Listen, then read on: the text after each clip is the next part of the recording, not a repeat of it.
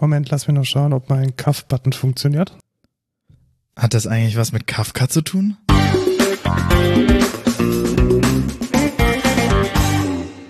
Hallo und willkommen zur 40. Folge Code Culture Podcast.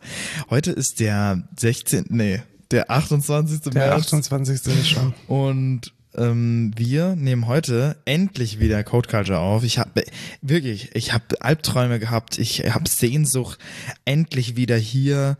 Es war schon sehr emotional. Ja, 14 ich hab Tage. geweint. Ja, also definitiv auch vor allem am Sonntag, als normalerweise unsere Folge hätte online gehen sollen. Da, Tausende Menschen haben, haben geweint in ihrem Zuhause, ja, als die neue Code Culture Podcast Folge noch nicht da war. Genau, aber, aber mit einem guten Grund und ich werde gleich erzählen, warum.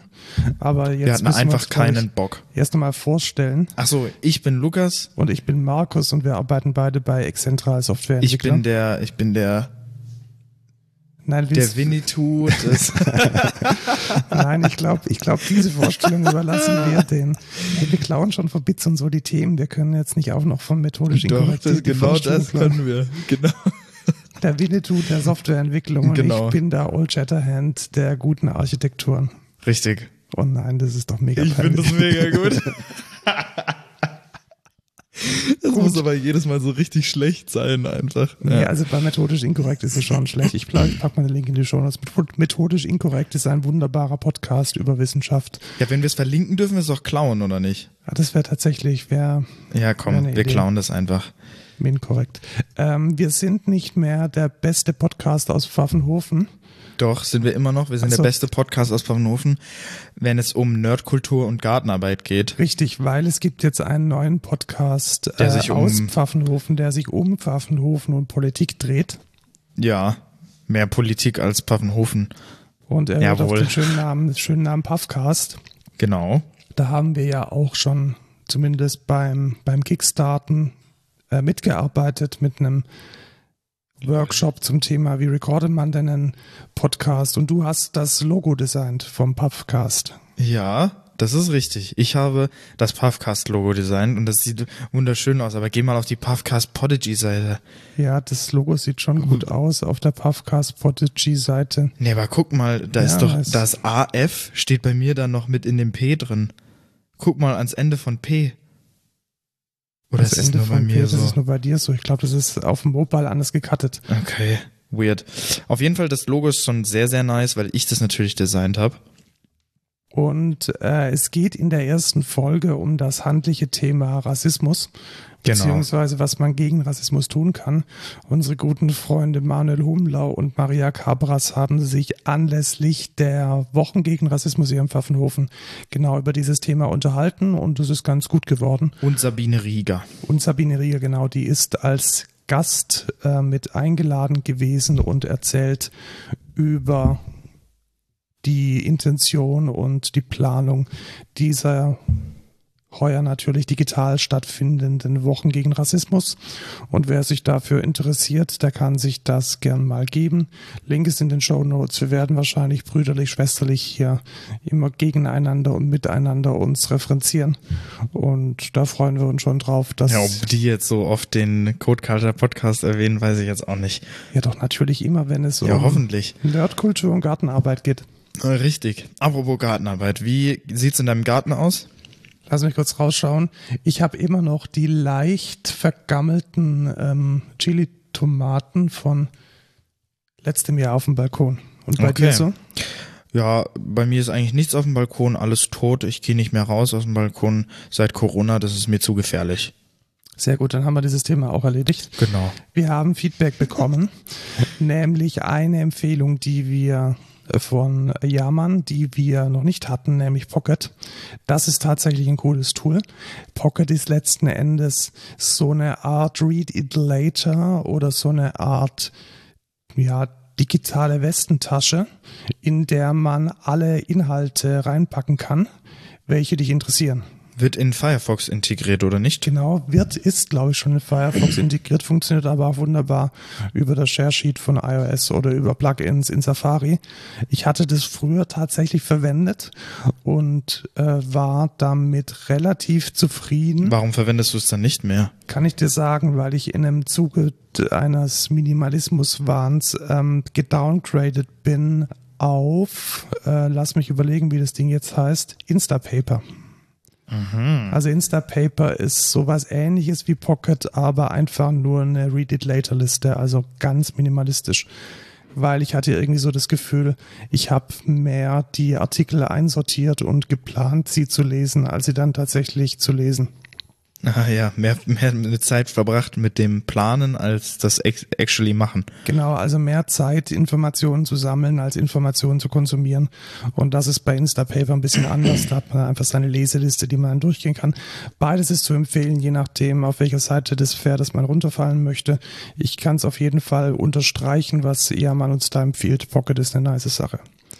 Von David kam dann noch mal eine Frage, welche Digitalisierungstools denn für Non-Profits geeignet sind und insbesondere welche die deutschen und europäischen Datenschutzvorgaben ähm, uneingeschränkt ähm, berücksichtigen und einhalten.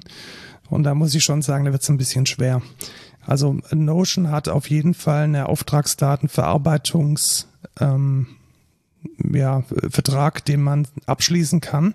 Das heißt, es ist DSGVO-konform, allerdings nur im kostenpflichtigen Teamsplan. Also Notion kann man dann entweder bezahlt verwenden, um diese DSGVO-Vertragsgrundlage mit Notion abschließen zu können, oder man bewirbt sich eben als Non-Profit-Organisation für die kostenlose Variante. Das hat bei dem CVM, den, an dem ich mitarbeite, hat es geklappt. Also wir nutzen tatsächlich Notion kostenlos über die Non-Profit ähm, über das Non-Profit-Programm und sind dadurch auch DSGVO-konform. Bei wenn man komplett alles selbst hosten möchte, gibt es ja noch andere Möglichkeiten. Also Mattermost zum Beispiel als Slack-Alternative. Mattermost. Mattermost, ich habe jetzt extra deutsch ausgesprochen. Ja. Mattermost. Mattermost, Und genau. Nextcloud. Nextcloud. Cloud. Genau, die Nextcloud ist ein sehr schönes Produkt aus Stuttgart. Stuttgart. Da, da wird es entwickelt und das ist so eine Cloud-Plattform, die hauptsächlich sowas wie Dropbox ersetzen soll, also Dateishare.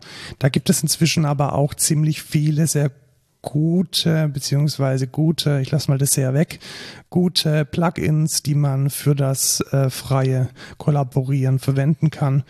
Das wären so die Dinge, die mir in den Sinn kommen. Nextcloud haben wir auch, auch beide im Einsatz, privat. Genau, wir haben, und die kann man auch super gut föderieren. Also das läuft auch ganz gut. Und wenn man im akademischen Kontext ist und eine digitale Lehre gestalten möchte, ich weiß, wir renten immer ganz gerne über Moodle.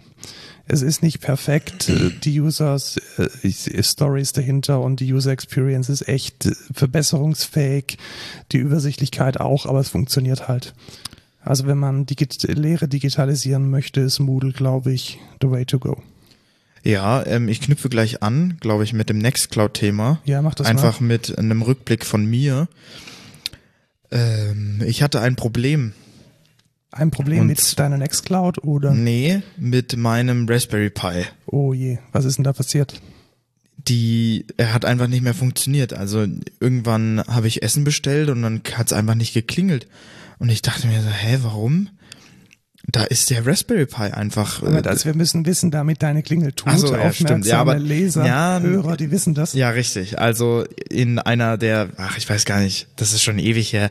Da habe ich meine Klingel smart gemacht mit so Smart Home mäßig, IO Broker und Raspberry Pi etc. pp. Ähm, und deswegen, also ich kriege quasi keinen Klingelton mehr. Nicht einfach so dieses ähm, typische mega laute Klingeln höre ich einfach nicht. Also habe ich nicht, weil die Kontakte nicht verbunden sind, sondern die gehen dann einfach in meinen Mikrocontroller rein und der redet mit dem Raspberry Pi, wo ein IO-Broker drauf ist. Und jetzt war es aber so, dass der einfach nicht mehr an war. Dann habe ich den versucht neu zu starten, ging nicht.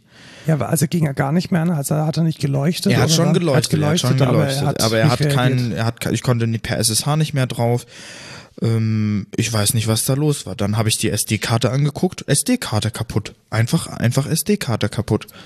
Ja, das ist tatsächlich gar nicht mal so unhäufig, ist mir auch schon passiert, weil die SD-Karten für diese Heavy I.O. halt überhaupt nicht gemacht sind. Also zumindest die günstigen. Die wurzelst dann halt nach einer gewissen Zeit einfach durch. Ja, das ist ziemlich doof, wenn du da halt Genau, deine wenn, Klingel wenn man dann seine. Pizza nicht mehr bekommt. Ja, genau. Dann ging meine Klingel einfach nicht mehr. Ähm, und das war dann schon ein bisschen doof. Ich habe dann mir gestern eine neue SD-Karte geholt und jetzt muss ich nochmal alles aufsetzen und so. Und ähm, da kann ich Also du mal, meinst, du musst dann das Backup zurückspielen. genau, da kann ich nochmal an alle appellieren. Macht Backups. Das ist echt kacke. Genau, weil das hat sich jetzt natürlich mega gelohnt, dass du ein Backup gemacht hast und Ja. es ist mega easy, das ist wieder zurückzuspielen. Ja, es wäre auch, ich weiß nicht, ich weiß nicht, warum ich es nicht gemacht habe. Ich habe einfach äh, Arroganz oder so. Ja, ich brauche ja kein Backup. Ähm, es gibt sogar in IO Broker gibt's einen Adapter, der, der direkt Backups von IO Broker für dich macht. Der kann das sogar in Google Drive, Dropbox oder Nextcloud hochladen. Also ähm, Das wäre gar nicht so schwer gewesen. ja, richtig. Jetzt habe ich es auf jeden Fall. Also jetzt backt er ab ähm, in meine Nextcloud, deswegen an, angeknüpft zur Nextcloud. Äh, auch sehr cool über diesen WebDAV-Standard. Und ähm, ja, das ist auf jeden Fall, also mit, macht einfach Backups. Das war echt, echt kacke. Wirklich. Ich habe da so viel Zeit auch reingesteckt. All meine Node-RED-Flows sind einfach alle weg.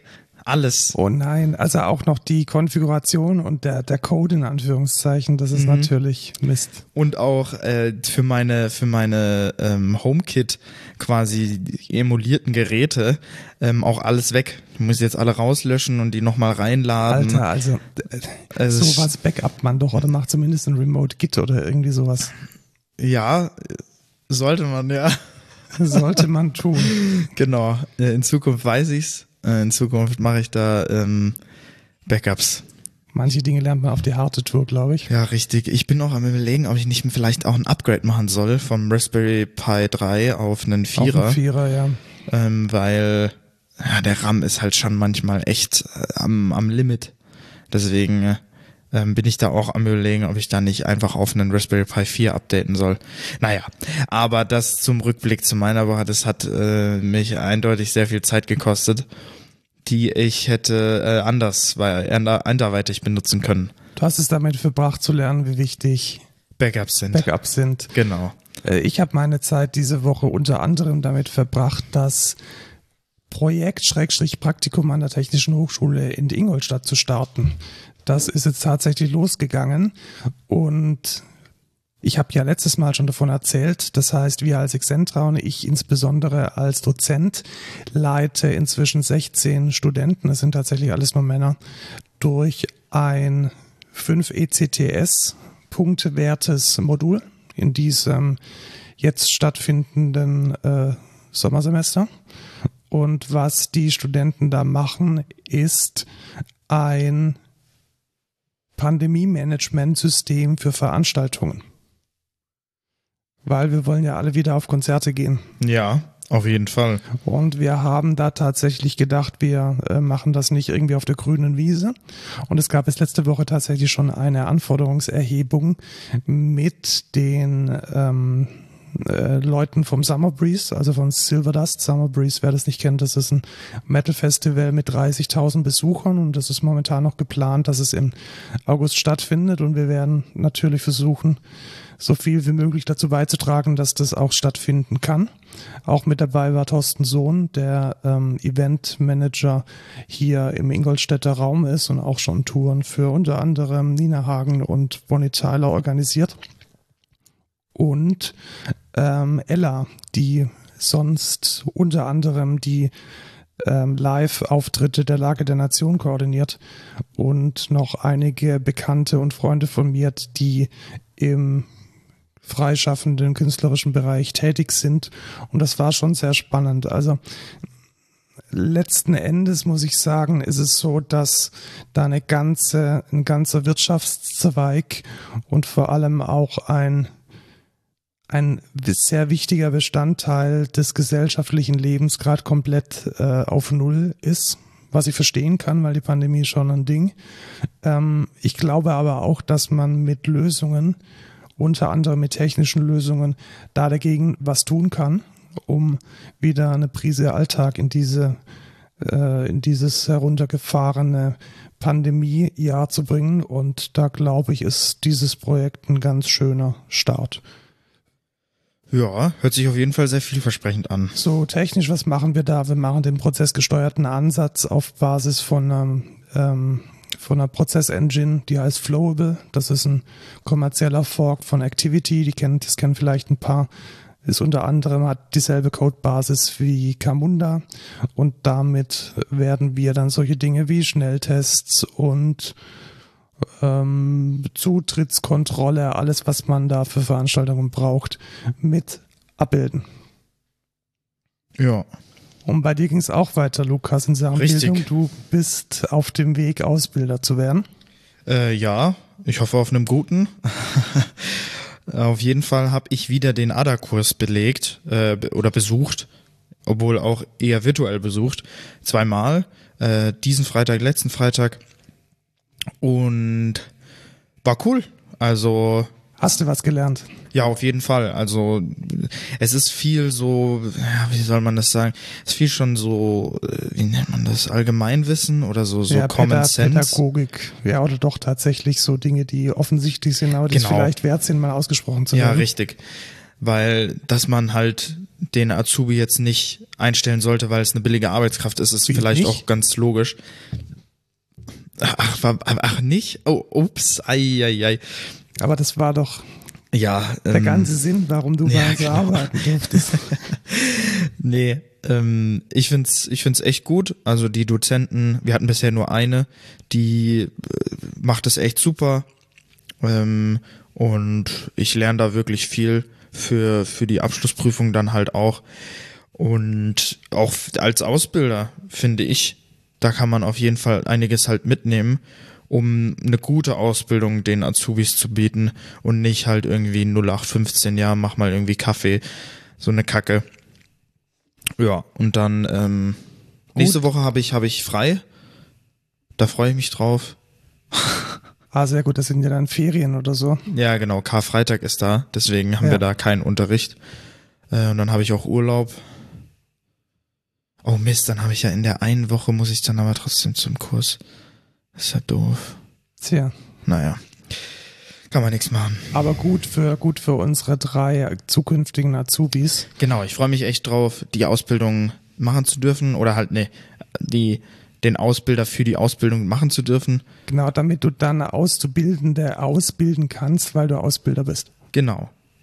Und ich versuche das richtig cool zu machen. Ich habe schon so richtig, wirklich, also dieses, dieses Projekt, was ich dir schon erzählt habe, Markus, das wird echt geil. Also, Das ist geiler als das Projekt, das ich mit euch gemacht ja, habe. ja, ja, zu 100 Prozent. Dann, dann lassen wir hier unsere Zuhörer entscheiden, welches Projekt das, das geilere ist. Ja, Ich möchte, ich möchte meinen Bericht über das letzte Wochenende, also der Grund, warum die letzte Folge ausgefallen ist, mit einem Rant der Woche verbinden. Die Autobahn, nein. Die, ja, die Autobahn auch. Also da war irgendwie, da war Hagel oder, oder Eis und ich glaube 30, in manchen News stand 60 Autos sind da ineinander gefahren. Und Alter. ich glaube einfach, dass ganz viele Leute nicht checken, dass Eis und Glatteis im März genauso scheiße ist wie Eis und Glatteis im Januar oder Dezember. Also nur weil im Kalender der dritte Monat angefangen hat, heißt es nicht, dass Minusgrade und Regen, äh, Regen nicht äh, doof sind zum Autofahren. Hat nicht funktioniert. Also ich habe irgendwie fünf Stunden gebraucht, um an mein Ziel zu gelangen, an dem ich letzte Woche nämlich eine Prüfung ablegen wollte und das dann auch getan habe. Und die Prüfung lief gut, also da bin ich ganz zufrieden. Ich darf jetzt auch äh, Popmusik am Klavier im äh, der Landeskirche Württemberg spielen und dafür ähm, bezahlt werden. Das ist schön. Was nicht so schön war, war, dass ich fünf Stunden gebraucht habe, um nach Tübingen zu fahren, hier vom Pfaffenhofen aus. Das hat ein bisschen an den Nerven gezehrt und auch an den Nerven gezehrt hat leider der Corona-Testprozess, den man in Tübingen über sich ergehen lassen muss. Hast du in den Medien verfolgt, was in Tübingen so geht? Nee. Also Tübingen ist so eine Modellstadt, die haben ein Pilotprojekt gestartet mit dem Ziel, dass in der Innenstadt alle dort flanierenden Shopper und Einkaufsmenschen und Fußgänger ähm, getestet sind. Okay. Das heißt, es gibt dort so, so Art Gates und äh, spontan aufgebaute Teststationen, an denen man sich dann mit einem Schnelltest testen lassen muss. Und da fängt das Desaster schon an. Also diese Station vor, vor meinem Hotel, irgendwie vor zwischen Hotel und der Musikhochschule, die hat um 9.30 Uhr aufgemacht und ich habe aus dem Fenster schon gesehen, dass sich schon um 9 Uhr eine circa 100 Meter lange Schlange gebildet hat. Heiliger. Also das war eine absolute äh, die Leute wussten halt, es geht da los und dann hat sich die Schlange schon gebildet, gut, äh, stelle ich mich da halt an. Dann dieser ganze Prozess komplett Papier- und Handschrift basiert. oh Mann. Das heißt, man kommt an die erste Station, übliche Geschichte, Herhofer, eine R2F, ja, Pfaffenhofen, nein, nicht das im Zabergäu, sondern das an der Ilm. Ach, die Ilm, wo ist die? Ja, die ist in Bayern. Ach, schön, Bayern waren sie auch schon mal. Dann gibt man da seine Daten ab und diese Daten werden dann mit einer Nummer verknüpft, die aus so einem Abreißzettel kommt. Okay. Und dann bekommt man den zweiten Teil vom Abreißzettel wieder und muss den dann beim Test abgeben. Und das ist dann wieder eine Schlange. Das heißt, ich, bin da, ich stehe dann wieder in der Schlange und warte nochmal 20 Minuten, dass sie getestet werden kann. Und dann nimmt, also der Test lief relativ schnell, der Test an sich, also wenn man dann mal auf dem Stuhl sitzt, ist alles nice. Und dann wird tatsächlich dieses Papierdings an das Röhrchen geklemmt. Geil. Und ich habe es zwei bis dreimal gesehen, dass dieses Papierchen halt vom Wind weggefegt wird. Und ich habe mir Auge gefragt, ja, weiß denn jetzt die Dame, die da stand, welches wohin und wie genau ist das so? Also da hat man am besten nicht so genau hingeschaut. Und dann kam meiner Meinung nach das Schlimmste, da musste man 20 Minuten auf ein Testergebnis warten. Und es gab einfach keinen Platz. Das waren 100 Leute, die auf ja, 50 Quadratmeter, 60 Quadratmeter Oh. in dieser Gasse standen, irgendwie weggehupt von irgendwelchen DHL-Transits, die da durchfahren wollten.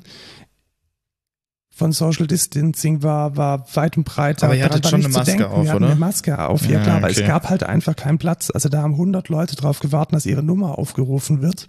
Und dann wurde das Testergebnis wieder manuell von einer Liste abgelesen, die handschriftlich war. Und dann wurde handschriftlich dieser Tagespass ausgestellt. Und Okay. ich denke mal so, WTF. Also jetzt, jetzt versuchen wir mal, das Ding zu sortieren. Erfassen der Daten. Ich habe 30 Minuten angestanden für das Erfassen der Daten. Das hätte ich im besten Fall mit einer Handy-App im Hotelzimmer gemacht. Ja. Dann braucht man keinen Zettel, wo eine Nummer draufsteht, sondern ich hätte am Handy einen QR-Code bekommen. Ich wäre direkt zur Teststation gegangen. Die hätte man auch aufstocken können mit vier, fünf Personen, weil man die anderen Personen nicht mehr braucht. Und dann kommt da ein QR-Aufkleber raus. Und dieser QR-Aufkleber, da wird dann auf das Ding geklebt und nicht irgendwie reingeklemmt. Und dann gehe ich wieder. Das heißt, es hätte eigentlich eine Affäre von fünf Minuten sein können. Es waren brutto eine Stunde und zehn Minuten. Es hätten Alter. fünf Minuten sein können, weil dann gehe ich nämlich nach dem Test weg, muss mich nicht in diese 50 Quadratmeter zusammen mit 100 Ja, ja. anderen irgendwie äh, die, die Beine in den Bauch stehen, sondern ich kriege dann eine Push-Nachricht auf meinem Handy, da kommt ein JWT an, das ist signiert und das kann dann bei jedem C&A und bei jedem Restaurant dann gescannt werden. Das hätte so einfach sein können. Jetzt kommt aber die gute Nachricht. Ich habe mich wirklich so aufgeregt, dass ich dem, dem Oberbürgermeister von Tübingen eine, ich sag mal, eine Mail geschrieben habe, die die Potenziale aufzeigt, um es mal vorsichtig auszudrücken. Und er hat tatsächlich zurückgeschrieben, Ah. dass, ja, also er hat zurückgeschrieben, da äh, Props, also Boris Palmer höchst selbst von seinem iPhone aus. Krass. Und er hat gesagt, ja, es muss, musste halt schnell gehen. Und die Verbesserung des Prozesses ist jetzt die nächsten Tage und Wochen geplant und terminiert. Ja, vielleicht hätte man da auch ein bisschen früher was besser machen können. Ja. Aber sei es drum, also hoffen wir jetzt, dass es besser wird. Das, was ich da jetzt letzten Samstag erlebt habe, war leider nicht gut. Also insbesondere das Warten ist es eine. Da kann sein, dass man da durch muss. Es ist nicht schön. Aber Ja. was ich halt überhaupt nicht nice fand, ist, dass man die Menschen ähm, viel zu eng hat warten lassen. Ja, das ist natürlich nicht geil. Das ist ja nicht der Corona-Spirit, sage ich mal. Vor allem sind es ja die Ungetesteten. Also das sind ja Leute, die auf ihr Testergebnis warten und die dann da irgendwie in so, in so einem mit, mit, mit Flatterband abgegrenzten Bereich. Das war einfach Oh war nicht gut. Naja, aber du hast da die Prüfung geschafft. Genau, ich habe die Prüfung geschafft, sogar mit guten Noten.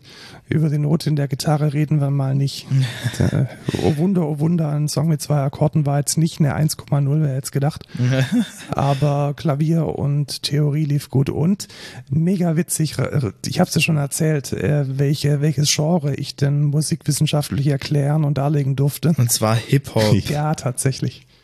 Das ist lustig, weil ich mache Hip-Hop und der Markus ist ja jetzt nicht so Hip-Hop-affin. Genau, ich bin Aber nur durch, nur durch mich hat er dann doch noch eine gute Note gekriegt. Natürlich, ja. Die Ja. 1,5 habe ich ausschließlich dir zu Ja, verdanken. eben. Also das war eigentlich auch mein Verdienst. Genau, ich, ich musste von Eminem, wie heißt? Lose, lose myself, Lo- lose, lose yourself. yourself. Genau, das Ja. war das ähm, Övre, welches ich. Warte, wie ging das noch? Lose yourself in the moment. Nein, never nein, nein. go. Nee, Das ist dieser Gitarrenriff. Warte. Lose yourself.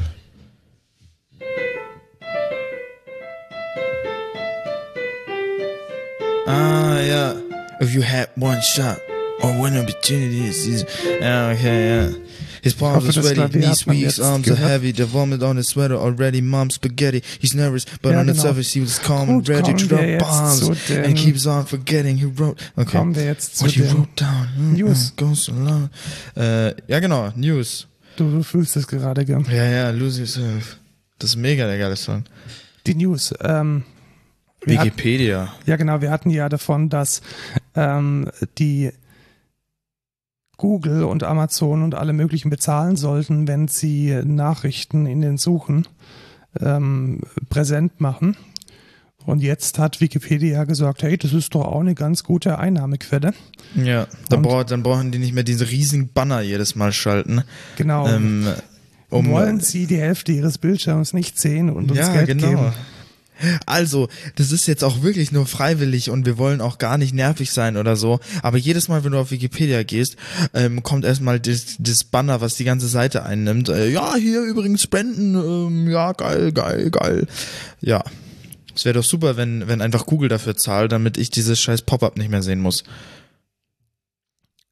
Ja, genau. Und die Idee ist dahinter tatsächlich, dass wenn Google jetzt, und das finde ich auch super, super fair, wenn Google Wikipedia-Inhalte zum Beispiel in dieser Infobox bei einem Suchergebnis Ja, das anzeigt, wäre doch mega geil. dass dann Google dafür was bezahlt. Sind wir mal ehrlich, das, was da jährlich an Spenden zusammenkommt, das würde Google aus der Portokasse bezahlen. Ja, Und wenn wahrscheinlich. dann dafür Wikipedia schnell und ähm, flexibel bleibt und äh, kleiner äh, Rand vielleicht auch mal ein besseres Design kriegt, dann ähm, könnte man äh, damit sicher leben. Also ich glaube, das ist eine gute Idee, dass die Wiki-Leute sich da äh, bemühen, von den Tech-Riesen ein bisschen was an Kleingeld Ja, zu obwohl, kriegen. ist das Design so schlimm? Ich finde es gut für, für kompakte Informationen einfach designt. Also die, Nicht viel die Mobile, Bullshit. die Mobile-Seite finde ich gut. Ich finde die, die, ähm, die Webseite tatsächlich zu typografisch nicht gut. Also Okay. Umbrüche nicht gut, Fonts nicht gut, das äh, lange T- Textzeilen schwer, den Umbruch mit dem Auge Ja, zu verfolgen okay. auf breiten Bildschirm. Also da gibt es schon ein paar Dinge, die, die ich ein bisschen strange finde. Naja.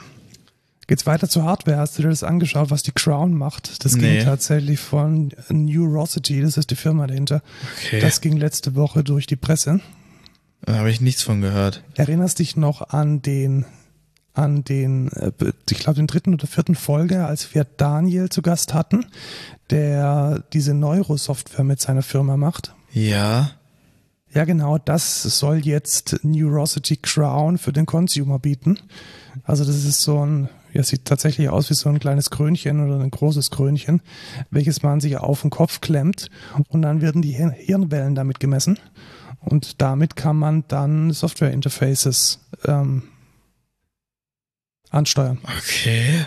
What? Äh, Können wir das mal kaufen? Also ich bin mir noch nicht sicher, ob man es jetzt schon tatsächlich bestellen kann. Doch, man tatsächlich kann schon kann man. kaufen. Also der Kostet nur Badge, der 900 May Dollar. Badge und der June Badge, äh, June Badge kann man bezahlen, kostet 900 Dollar. 899, um genau zu sein. Und ich denke, dass es genau das macht, was Daniel uns auch schon erklärt hat, eben Hirnwellen messen. Und dann kann man darauf eben reagieren. Klingt ein cooles Konzept. Das wäre doch mal geil als so Testerfahrung für den Code Culture Podcast. Du meinst, dass wir das hier so auf, auf, auf Firmenkosten mal bestellen? Genau, genau. Also acht EEG-Sensoren und zwei haptische Sensoren, ähm, ein Accelerometer, um ähm, Bewegungen zu erkennen und dann noch ein bisschen Near-Field Communication. Und ja, ich finde es schon, schon ganz spannend. Das ich sieht bef- cool aus. Ich befürchte allerdings, dass es tatsächlich dir nur so sagen kann, hey, du bist gerade gechillt. Ja, äh, ich glaube oder du auch. bist gerade gestresst und sind wir mal ganz ehrlich, das weiß man selber. Also welchen Mehrwert es dann bringt, liegt, glaube ich, ganz stark an der Software, die es dafür gibt. Es gibt eine SDK dafür. Ähm, ja, schauen wir mal, was da, Ja. was daraus, was daraus wird. Ich finde es auf jeden Fall sehr spannend und ich werde es wahrscheinlich auch verfolgen. Insbesondere die Software, die es dazu gibt. Erinnerst du dich noch an die Werbung I'm a Mac, I'm a PC? Nee. Ja, da bist du wahrscheinlich zu jung dafür. Also es gab da mal so eine, so eine Werbekampagne von, von Apple. Da hatten sie so einen Büromenschen, der gesagt hat, hey, I'm a PC und ich kann hier Dinge tun. Daneben stand so ein Hipster, so ein, so ein 2000er Hipster, der dann gesagt hat, ja, ich bin ein Mac und bei mir ist alles locker und cool und fluffig. Ah, Und das okay. war dann so die, die, ja, das, der, der Shootout zwischen dem Microsoft. klassischen PC, Microsoft, Intel auf der einen Seite und Ja. dann eben Apple auf der anderen Seite. Und jetzt hat Intel den Schauspieler von damals, der den Mac verkörpert hat, für eine Serie von Commercials verpflichtet, die dann für Intel sprechen. Geil. Okay. Und ja, also man hört aus diesen äh, Commercials ein bisschen die Verzweiflung raus, weil, sind wir mal ganz ehrlich, Intel hat dem M1 nichts entgegenzusetzen. Also da haben sie offensichtlich ziemlich dolle verloren. Und jetzt muss man sich halt über andere Dinge diversifizieren. Und sie heben dann zum Beispiel ab, dass es eine, eine Vielzahl Anwenders gibt, aus denen man wählen kann für seinen Rechner. Oder dass es Touch-Devices gibt, die dann convertible sind und sowohl Intel Notebook- ist ja insgesamt zurzeit voll der Loser, oder nicht?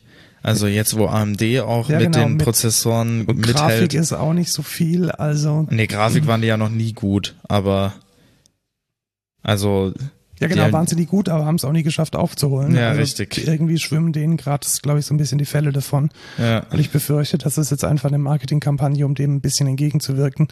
Es ist ganz nett, also schaut euch, wenn ihr gerade so ein bisschen Mac-Fans seid, die Werbung mal an. Ich muss ganz ehrlich sagen, überzeugend finde ich es jetzt nicht.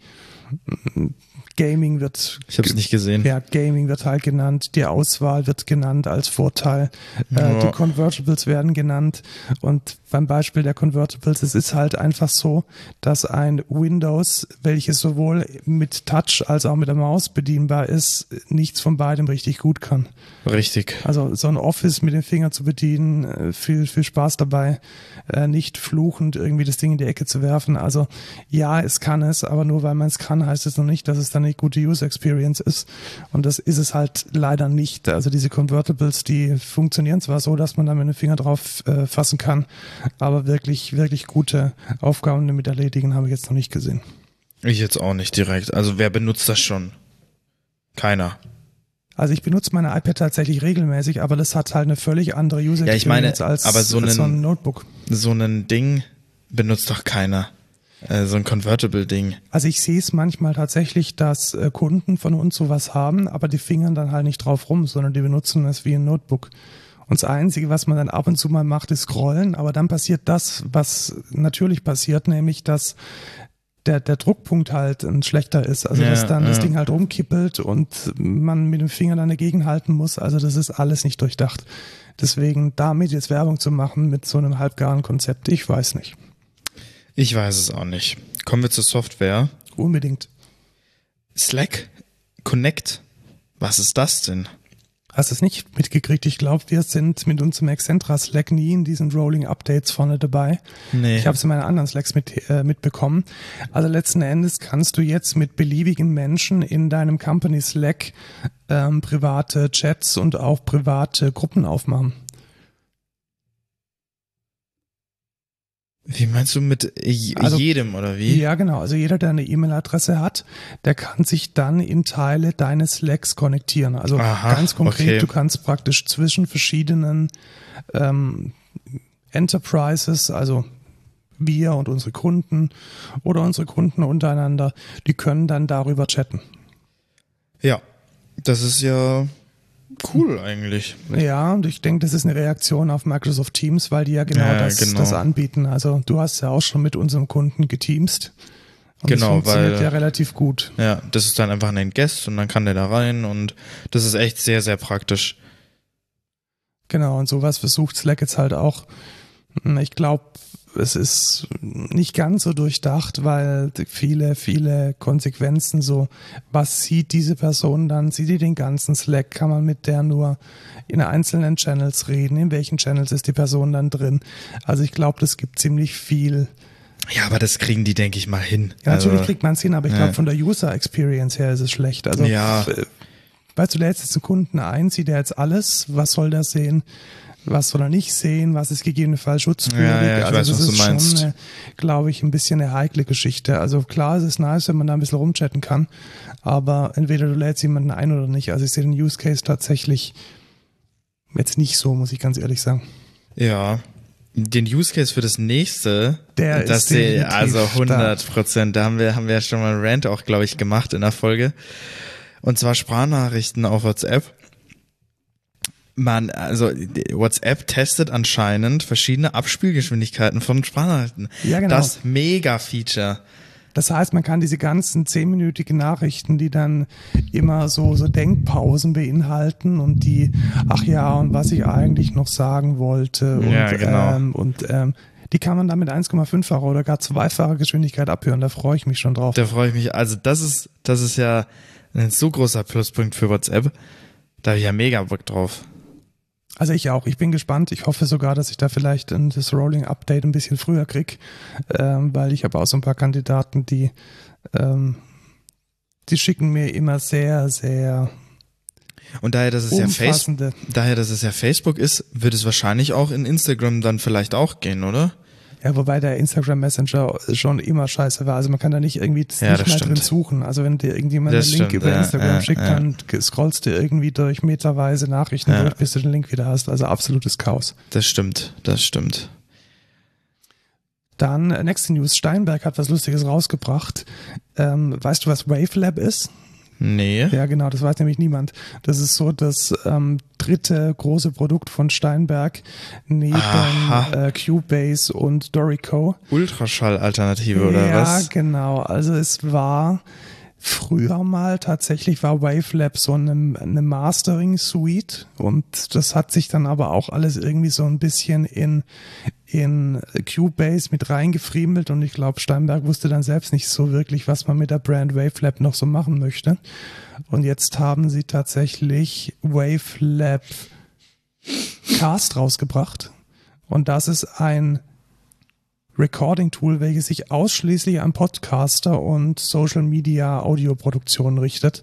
Also das finde ich schon ziemlich spannend, muss ich sagen. Ja, finde ich auch spannend. Also die, die Steinberg-Professionalität, die Steinberg-Experience dann gemeinsam mit, ähm, mit, mit einem guten Softwareprodukt zu haben, finde ich schon ähm, ansprechend. Ja, also kann cool werden.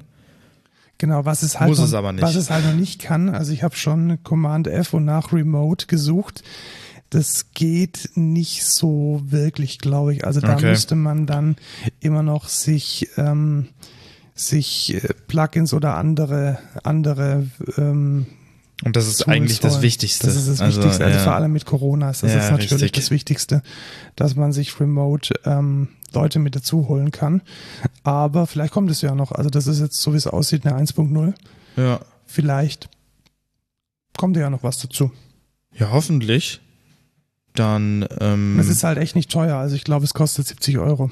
Ach so, okay. Ich dachte jetzt, es wäre wieder so ein Nein, richtiger nein, nein. Oschi, okay. Also 70 Euro und damit ist es halt ein, ein mega krasser Konkurrent zu, zu Reaper definitiv. ja, auf jeden Fall. Und wenn ich mir jetzt hier mal so die, den, ähm, den Channel Strip anschaue, das sind halt die Original, ähm, die Original Plugins von Cubase und die sind dann halt schon noch mal eine Stufe besser als das, was wir jetzt in Ultraschall haben. Ja, obwohl wir in Ultraschall ja auch VSTs benutzen, also Ja, aber die, die beim Channel Strip in Cubase drin sind, die kriegst du nicht als VST raus. Also ja, das stimmt, aber äh, naja. Also brauchen wir wirklich mehr, jetzt sei mal ehrlich, brauchen wir mehr als das, was jetzt in Ultraschall drin ist? Wahrscheinlich nicht. Eben. So, äh, ist es jetzt ein Argument, ja, aber die, die sind ja schon gut. Aber braucht man es also eigentlich nicht. Also du willst jetzt Autotune, aber selbst dann, Autotune ist ja trotzdem dann ein VST, so. Ja, also was wir da zum Beispiel drin haben, ist ein D-Hammer. Also das habe ich schon oft gebraucht und da habe ich dann halt Isotope RX genommen. Das kostet halt äh, erstmal, was weiß ich, 200, 300 Euro. Ja, Die okay, das Noiser stimmt. genauso. Die Esser ist jetzt in Ultraschall auch nicht so mega eingebaut und ein Exciter auch nicht. Reverb lassen wir mal sein, das braucht kein Mensch. Ja, obwohl die, die Standard Reaper-Dinger sind doch auch dabei, oder nicht? Äh, ja, aber die sind tatsächlich Die sind probiert. nicht so krass Genau. wie von Cubase, Richtig. das stimmt, das Ja. stimmt. Also sagen wir es mal so, ich bin gespannt. Und wenn man, wenn dann tatsächlich mal die Möglichkeit kommt, dass man Remote-Gäste mit reinnehmen kann, dann ist das Dann sicherlich eine sehr, sehr spannende Sache. Ja. Kommen wir zum Springboot Zum Springboot. und Rec Records. ja, ich wollte damit eigentlich zwei Dinge mit dieser News sagen. Einmal ähm, the Java 16 kam raus Ja. und ein wichtiges Feature, welches ich schon seit, ähm, seit, seit Jahren erhoffe und herbeisehne, ist jetzt endlich aus dem äh, Experimental und Preview-Status raus, nämlich Trommelwirbel Nein. Records. Warte, wa wa- was heißt das? Ist das sowas wie. Ich muss mal kurz gucken. Doch, das sieht so aus, oder? Ja, das sieht so aus wie Data Classes in Kotlin, oder nicht? Ja, genau, also Prim Primitives, also genau, also du kannst sozusagen äh, mit einem Record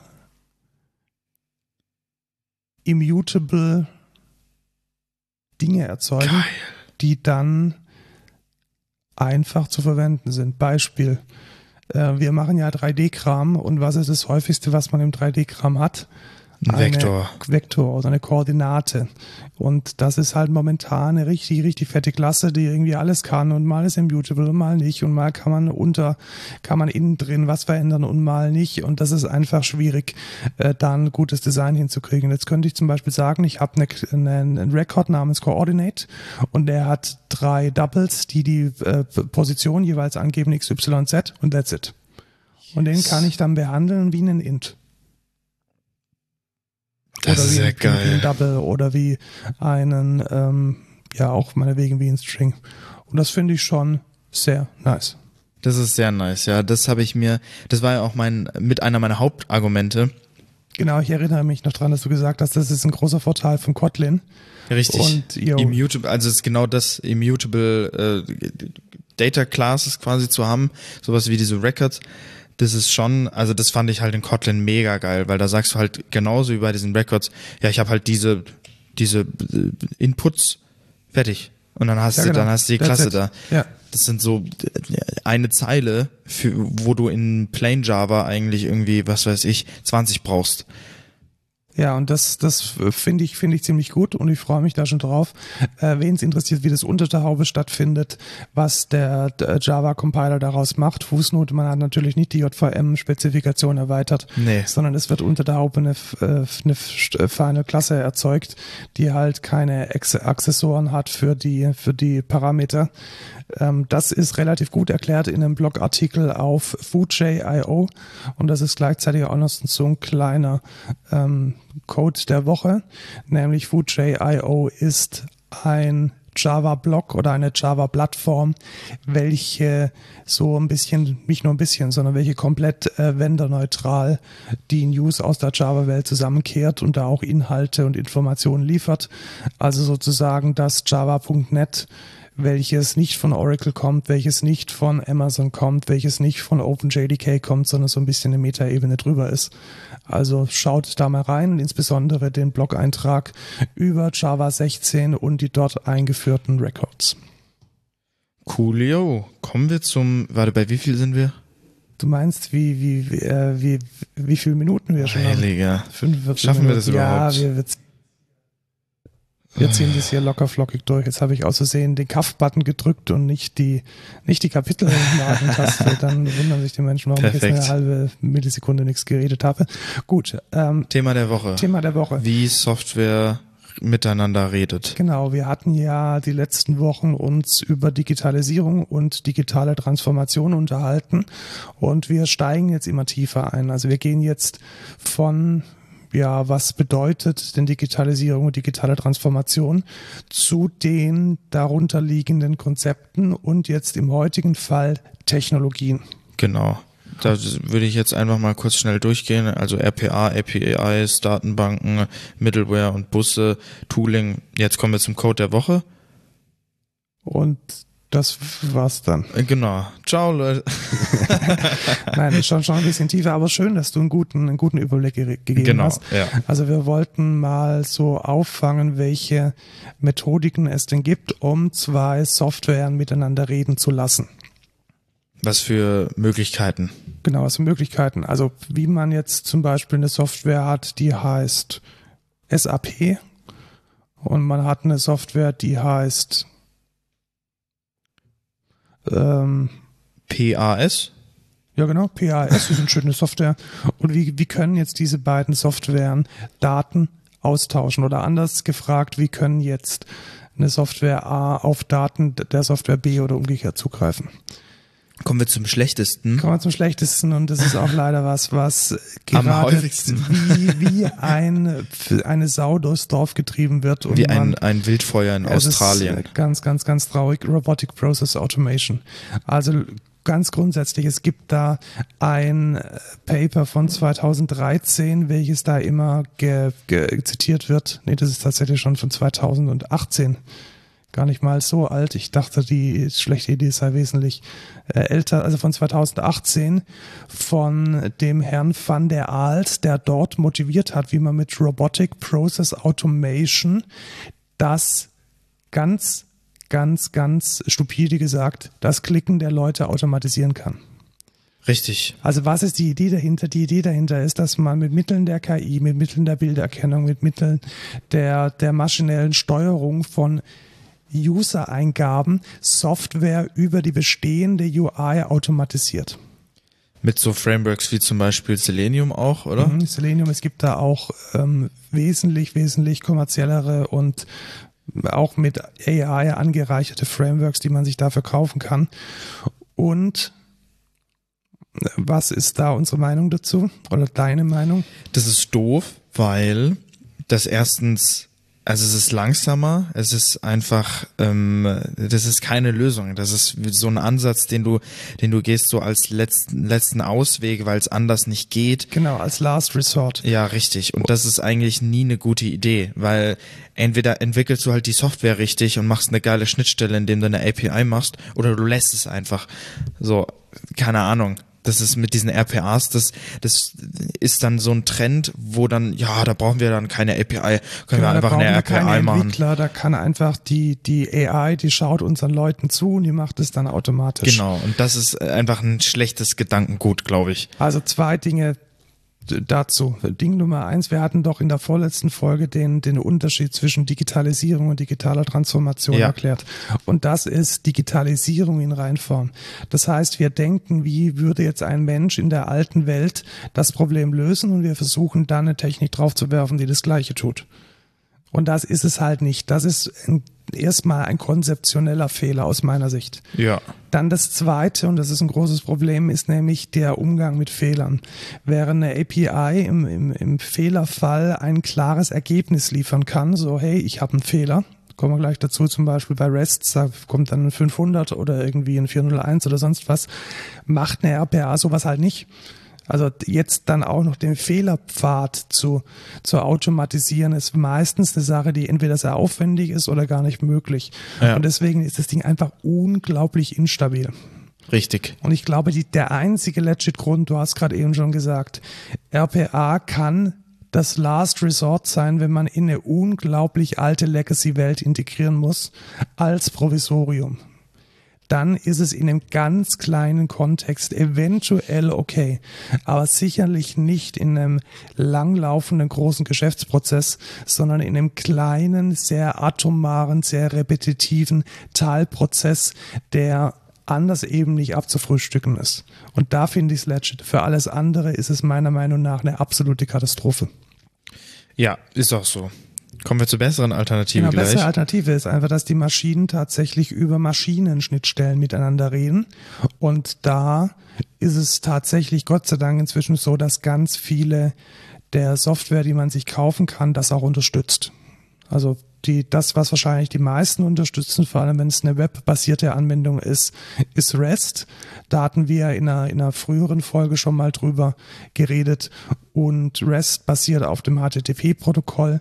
Das bedeutet, wenn ich jetzt zum Beispiel von einem SAP Business One eine ein Datum oder einen Eintrag, irgendein Line-Item, irgendwas möchte, dann stelle ich da eine Anfrage über HTTP und bekomme dann die Daten als JSON zurück. Das geht zum Beispiel auch mit Tools wie DocuWare. Das heißt, wenn man da irgendwie sein, sein Dokument hat und dieses Dokument ist dann als PDF zum Beispiel eine Rechnung oder ein Angebot als PDF in diesem DocuWare mit drin, dann kann ich das mit REST abfragen. Ja. Ähm, wir reden jetzt über APIs übrigens. Also, Ja, genau, APIs. Ja. Also, Wofür steht API nochmal? das ist eine gute Frage, weißt du's? Application, irgendwas mit P und dann Interface auf Ja, jeden Fall. Programming Interface. Ja, glaub ich. Programming Interface, ja. Und die, also zu Deutsch Programmierschnittstelle. Und ähm, das ist so, ich sage jetzt mal, der, die Königsdisziplin, dass es sowas gibt. Genau. Weil, was ist da nämlich besonders dran? Man kann da nämlich nicht nur Logik mit ab, äh, nicht, nicht nur Daten mit abbilden, sondern man kann auch Logik mit abbilden. Also ich kann zum Beispiel auch einer Software sagen, dass sie Dinge tun soll. Richtig. Oder sie kann über so eine API berechnete oder zusammengefasste Werte zurückliefern. Und das möchte man in den meisten Fällen haben. Was haben wir jetzt die letzten Folgen auch schon immer gesagt? Was ist besser als REST? Wie best, Also neuer und besser als GraphQL. REST. Genau, GraphQL. Genau, aber ja, ich, ich will da sensitivieren. GraphQL ist nicht immer die Antwort. Genau, GraphQL ist nicht immer Es besser. heißt und- nicht, genau, also ich würde nicht pauschal sagen, GraphQL ist besser, sondern in, in vielen Fällen kann GraphQL auf jeden Fall die bessere Lösung sein. Es ist jedoch wichtig zu überlegen, soll ich dafür jetzt GraphQL hernehmen oder reicht auch REST? Also das ist eine berechtigte, eine berechtigte Frage. Ja, und gebe ich dir komplett recht, vor allem wenn die Daten eine stark verzeichnislastige Struktur haben und überhaupt nicht in, in Bäumen stattfinden, ist, glaube ich, REST nach wie vor. Genau, und wenn du, wenn du dauerhaft alle Daten auch immer brauchst, dann bringt dir halt GraphQL in dem, in dem Fall auch nichts, weil wenn du eh immer alle brauchst, dann brauchst du auch nicht irgendwie jeden einzeln definieren in der Query, weißt du? Ja, ja. Es ist halt, man muss es, man muss es differenziert sehen, aber GraphQL ist auf jeden Fall mega wichtig. Sonst, äh, was noch ganz alt ist, ist SOAP. Richtig, Das das, steht für Simple Object Access Protocol und Das will keiner mehr. Will keiner mehr, aber für einen absoluten Notfall kann man das auch noch verwenden und es Ich, ich sehe es aber nicht. Also wenn ich eh eine Schnittstelle mache, dann mache ich es einfach Ja, natürlich, REST. also, wenn du eine Schnittstelle sorry. machst, wenn du, aber wenn du jetzt zum Beispiel eine, eine alte Software herumliegen hast, die da vor sich hin pilzt und die niemand äh, ablösen möchte und du hast die Wahl zwischen RPA und SOAP, dann mach SOAP. Ja, richtig.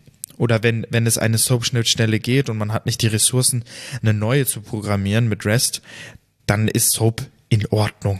Genau, dann kommt man damit mal. auch klar. Ja, also besser als RPA, auf jeden Fall, zu 100 Prozent. Definitiv. Dann gibt es natürlich die Möglichkeit, direkt auf die Daten zuzugreifen. Das ist so ein Mit bisschen, genau, ein bisschen der anderen Software an die Wäsche gehen. Weil, was ist denn, ich habe es gerade vorhin schon gesagt, was ist denn da oft das Problem mit den Datenbanken und dem direkten Zugriff auf die Datenbank? Ähm, Inkonsistenz? Nee. Ja, das doch, das kann tatsächlich passieren, wenn man dann ähm, die, wenn man den Logik-Layer ähm, überspringt Ja, und richtig, in die Datenbank also- irgendwas reinschreibt. Ähm, aber ich habe es gerade eben schon gesagt, der Logik-Layer fehlt halt. Also das sind wirklich die Rohdaten.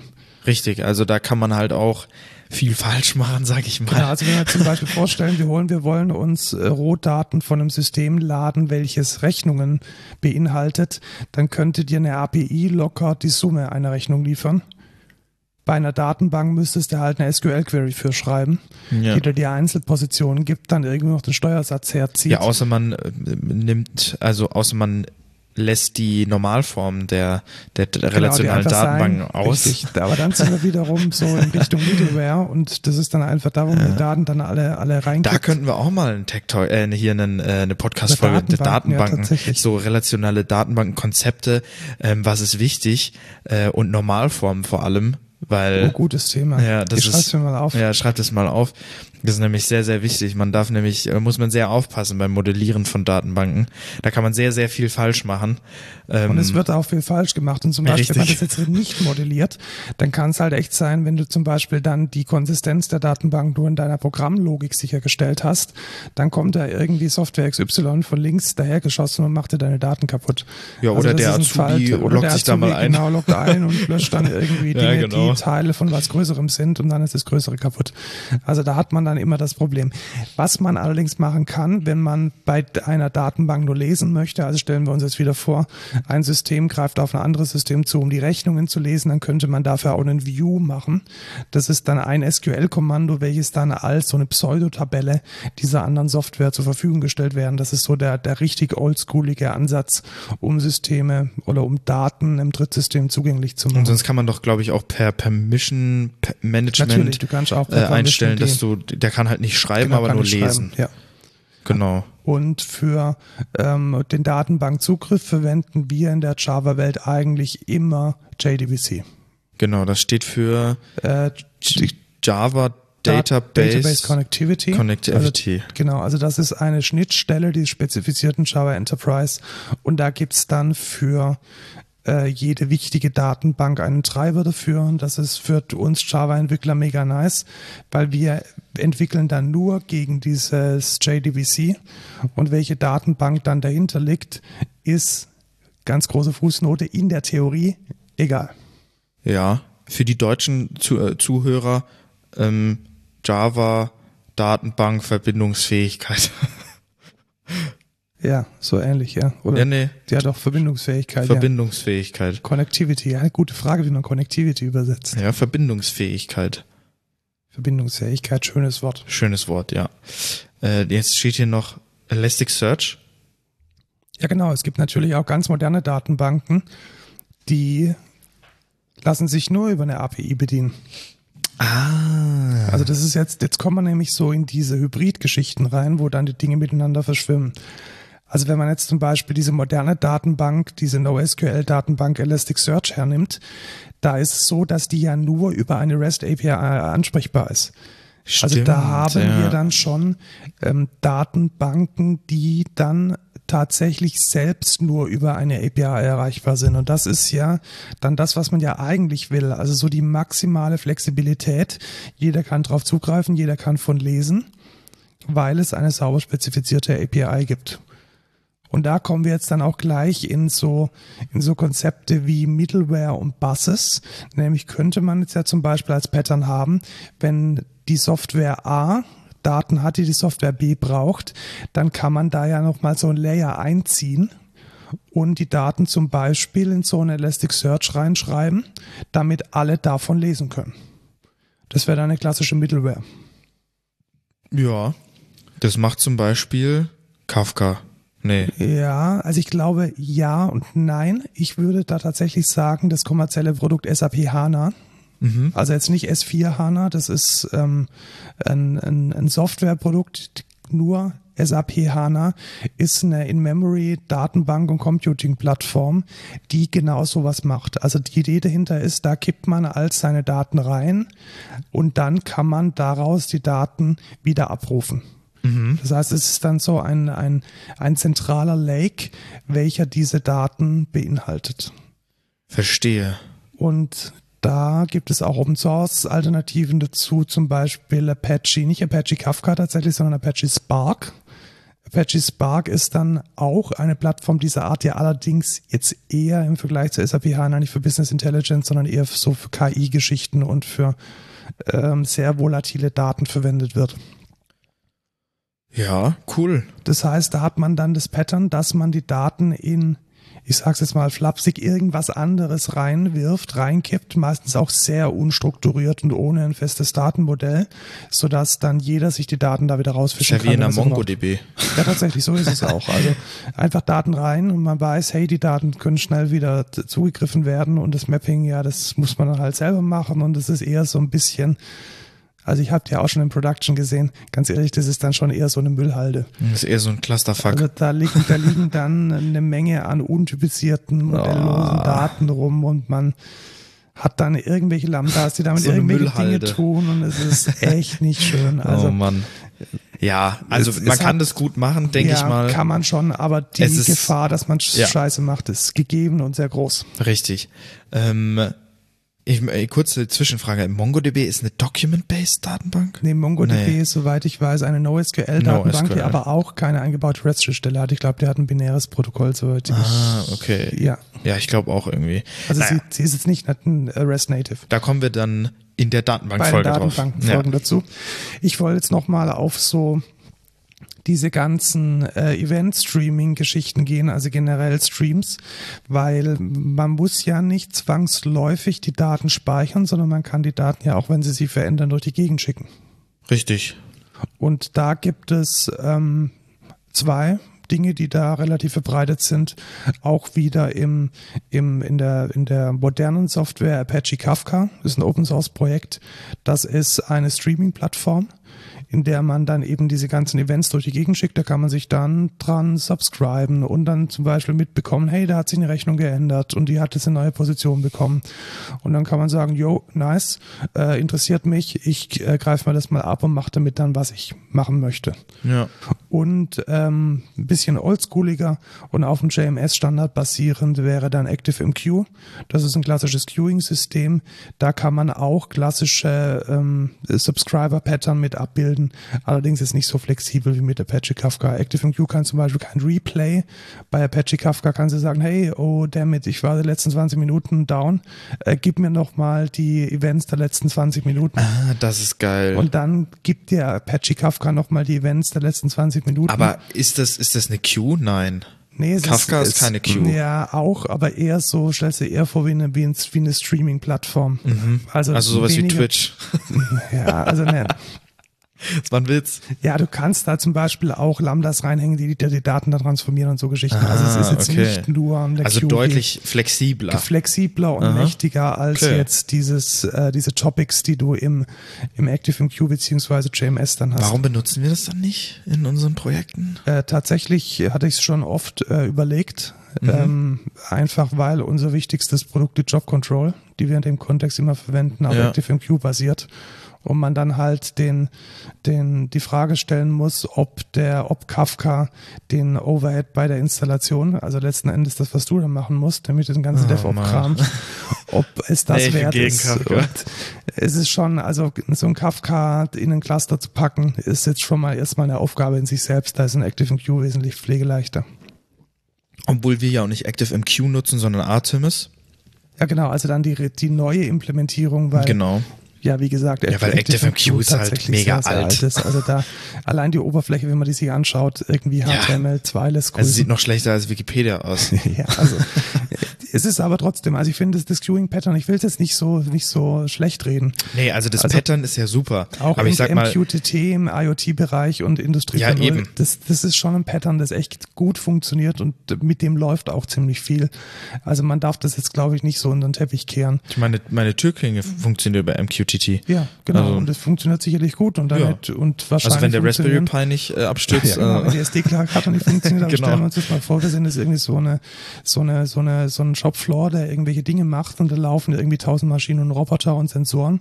Die werden mit großer Wahrscheinlichkeit über äh, MQTT ihre Dinge ähm, äh, kommunizieren. Also das ist schon ein Pattern, das gut funktioniert. Ja, denke ich auch. Äh, eins möchte ich noch äh, genannt haben, Link dazu ist auch in den Show Notes.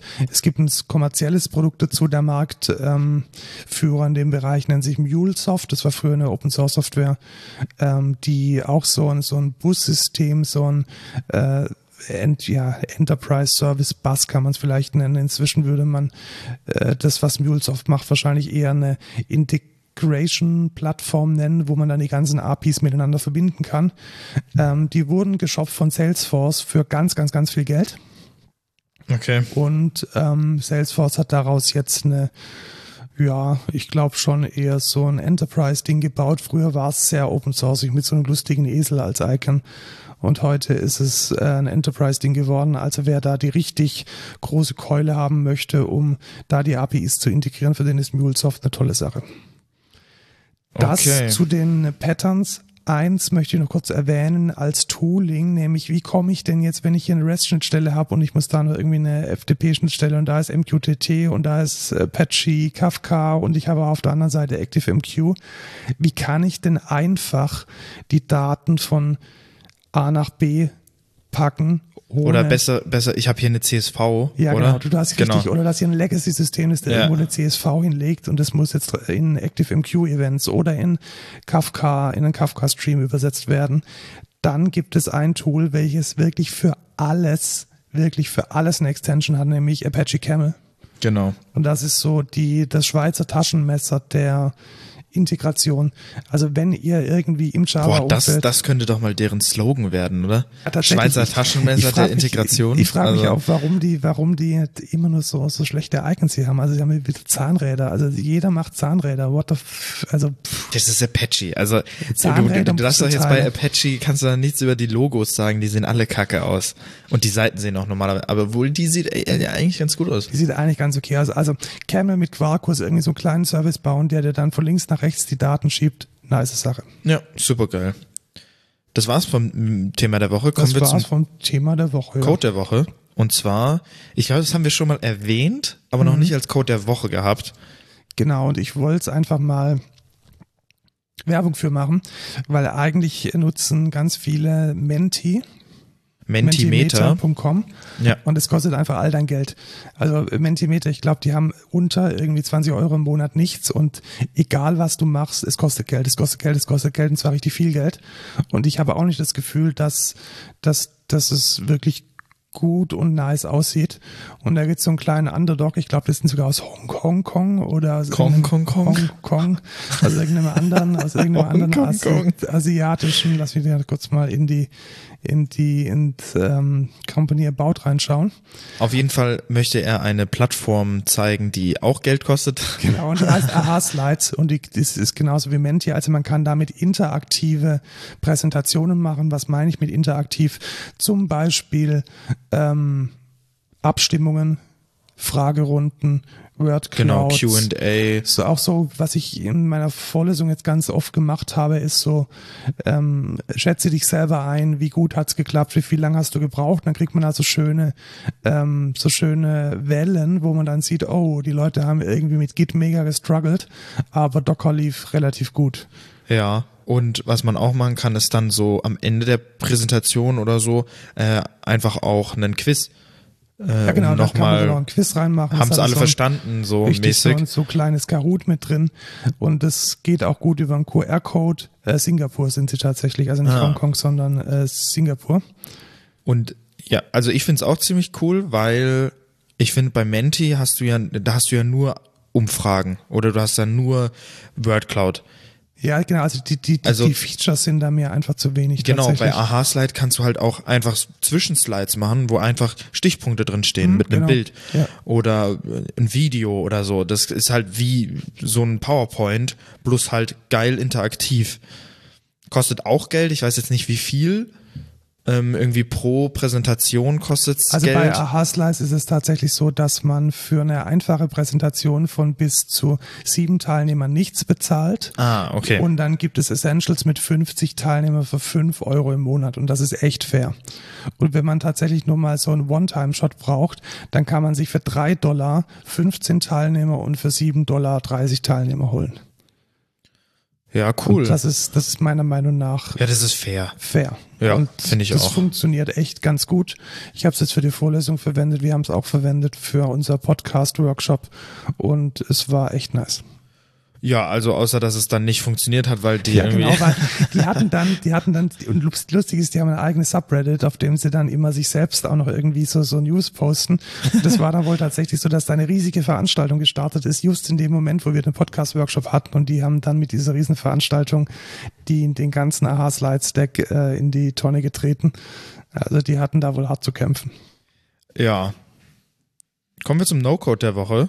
Definitiv. Hast Der ist jetzt aber kostenlos. ja genau, hast du einen besseren oder soll ich den hier nehmen? Nee, nimm den Ja, einfach. dann- Ja, natürlich, nee, also wir hatten nicht diskutiert, ob das ein schlechter No-Code der Woche ist, zu keiner Zeit. Es ist solide. Also ich finde, ich finde bei vielen, also es geht um eine Seite, nennt sich Fontshare. Ja, genau, und das ist genau das, was man schon vermutet, nämlich Kann man nämlich Fonts, Fonts, Fonts, Schriftarten, Schriftarten, so heißt es, glaube ich. Ja, genau, und auch runterladen tatsächlich. Genau. Und ähm, das, was ich an der äh, Seite oder an dieser Plattform extrem gut finde, ist einfach, dass es nicht irgendwie so Fonts sind, die irgendwie ein Drittklässler gemacht hat, sondern es sind komplette Fontfamilien mit in dem Fall jetzt zehn Styles, dann gibt's ja welche, die haben sechs, welche, die haben zwölf.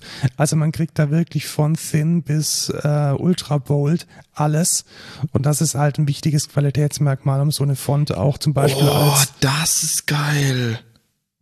Um so eine Okay. Font auch als ähm, als Hausschrift oder als Klick mal in, in den Namen rein von der Font. äh, ich weiß. Das ist ja Da kann ich übergeil. dann sofort testen. Da kannst du sofort testen. Ja. Geht auch am Handy. Das ist ja mega. Also das muss ich schon sagen. Das ist cool. Genau, man hat da einfach äh, verschiedene Weights auch, die dann, die dann gut gemanagt werden. Also sie haben, sie haben es echt gut gemacht. Boah, Und- das ist, das ist cool. Das Und- ist doch, das ist mega geil. Ja, und ich finde es auch, ähm, also es sind qualitativ hochwertige Fonts äh, auf einer guten Plattform zusammengestellt. Man kann da die ganze Family runterladen. Das ist eine nice Sache. Das finde ich cool. Fontshare.com für ähm, kostenlose Fonts, insbesondere kostenlose Fontfamilien. Ja. Und das war's dann jetzt auch endlich mit dem Code Culture Podcast. Nein, natürlich seid ihr jetzt alle traurig. Genau, aber wir werden wahrscheinlich, doch, wir werden nächste Woche wieder. Zu Ostern werden wir eine Folge hinkriegen. Ja, hoffentlich. Also das wird noch schwierig. Ja, weil genau, weil du bist bin, bei deinen Eltern. Genau, und da gibt's irgendwie nur dörfliches Internet. Ich bin mal gespannt, wie das funktioniert. Ja, mal gucken. Ähm, wir versuchen es hinzubekommen. Und ja, ich sag mal, wir suchen auf jeden Fall einen DevOp. Wir haben jetzt auch eine neue Karriereseite. Oder ist die schon live? Ja, ich, ich, ich mache die jetzt einfach live, karriere.excentra.de. Ähm, wir haben uns gedacht, ähm, niemand hat Bock, zehn Formulare auszufüllen und 20 Mal den Lebenslauf, äh, sowohl Bevor man überhaupt weiß, man ob, überhaupt ob weiß, das was für einen oder ist. nicht. Ja, genau. Genau, wir haben deshalb jetzt auf karriere.excentra.de eine, äh, so ein Click-Through-Wizard, der weniger als 60 Sekunden braucht, um Naja. euch bei uns, ja, also Das finde ich auch immer so, ja, 60 Sekunden braucht der. Wenn du da jetzt einfach alles anklickst, irgendwie, ja, dann bestimmt. Ja, also man kommt, sagen wir Also mal es ist so, ein schneller ohne, Wizard. genau, ohne jetzt Ja. eine, eine Nachmittag damit zu verbringen, Ja, sich eine, eine schöne E-Mail zu überlegen, kommt man innerhalb von wenigen Sekunden bis zu einer geringen Anzahl an Minuten bei uns zu einer Bewerbung und äh, schaut euch das mal an, karriere.excentra.de. Genau. Ich muss sagen auch, ich find's mega cool. Ähm, hätte ich deutlich bevorzugt als äh, anstatt dem Prozess, den ich gemacht habe. Weil man muss ja wieder so viel Mühe machen. so Er weiß mal nicht, ob die überhaupt Foto noch. Und interessieren die das Ja, und das genau. und, Und wegen Schrift da so ist einfach geil. oder nicht. Weil dann kann man sagen, oh ja, das ist interessant. Da kann man dann näher drauf eingehen. Das ist so ein erstes Kennenlernen, so wie wenn man jetzt auf Tinder swiped. Ja, genau. Es Ja. ist so ein bisschen äh, Tinder für die Karriere. Ja, bloß äh, deutlich bessere Plattform und ihr braucht nicht für Gold zahlen, um zu wissen. Noch besser, wenn ihr genommen werdet, dann bezahlen wir euch. Ja, richtig. Also mega. Sonst suchen wir noch äh, Softwareentwickler, Azubis nicht. Nee, also bis nicht Werkstudenten, muss ich auch sagen, haben jetzt gute und glaube ich genug. Ja, Also aber für nächstes Jahr vielleicht. ja, also, also, doch tatsächlich. Ihr, also für die mittel- bis langfristige Planung bewerbt euch. genau, bewerbt euch Der einfach mal. kurzfristige Bedarf ist jetzt, glaube ich, ähm, ganz gut. Genau. Und dann gibt uns Feedback. Äh, sind wir jetzt eigentlich auf Jamans Kommentar eingegangen? Ja, ganz am Anfang mit, Ach so. mit, mit, dem, mit der Empfehlung von Pocket. Ah ja, stimmt, genau. In diesem Sinne, Genau. tschüss Lukas. Ciao, Markus.